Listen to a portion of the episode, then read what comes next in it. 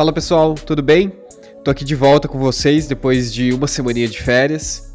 E em uma das minhas primeiras reuniões que eu tive depois desse pequeno período, eu ouvi a seguinte frase: é, O nosso problema é que precisamos de mais pessoas.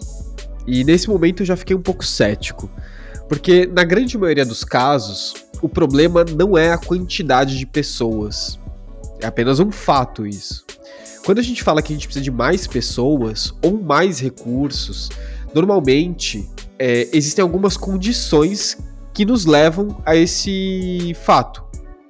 Uma delas é o plano, ele não considerou a capacidade de entrega, é, o time não está produzindo no tempo esperado, o projeto ele está tendo mais iterações do que esperado, o escopo do projeto ele cresceu ao longo do tempo, que é um clássico a gente tem que mergulhar a fundo nesses fatos que aparecem para entender qual que é a real causa raiz desse fato. E o mais importante, qual que é a oportunidade que a gente tem em cima disso.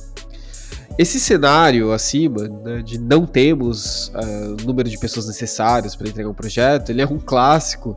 E achar que isso é um problema é uma das maiores falhas que a gente pode ter. Na verdade, quando a gente considera que a falta de recurso é o problema, provavelmente a gente está errando na definição do problema. É por isso que é muito importante a gente formatar muito bem qual que é o problema e transformar ele em uma oportunidade antes de resolver ele. Resolver um problema mal formatado custa tempo, dinheiro e não resolve o problema. Né? Vou dar um exemplo de um problema mal formatado. Né? Então, problema mal formatado, não temos pessoas suficientes para entregar o projeto. Qual que é a solução lógica? Contratar mais pessoas. E qual que é o efeito que isso gera? Isso aumenta o custo e isso aumenta a expectativa de entrega. Isso gera um efeito secundário, que é, já que o custo aumentou e a expectativa aumentou, a gente também tem uma expectativa de entrega de um escopo maior, porque agora a gente tem mais pessoas. E o resultado? Não temos pessoas suficientes para entregar o projeto. Enquanto o problema bem formatado, que seria, por exemplo, né, não consideramos a capacidade do time para a entrega do projeto. Então, a solução lógica é a gente replanejar o projeto considerando a capacidade que a gente tem e realinhar os prazos que a gente estipulou.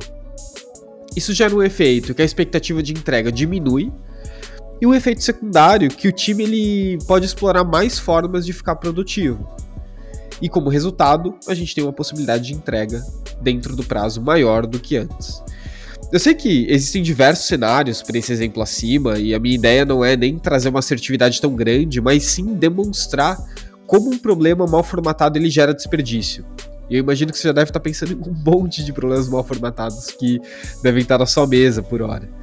É... E do outro lado, um problema bem formatado gera um cenário muito mais sustentável. Então, a minha dica é: antes de começar a solucionar um problema, reflita se ele está bem formatado Existem diversos frameworks de formatação de problemas que podem te ajudar também.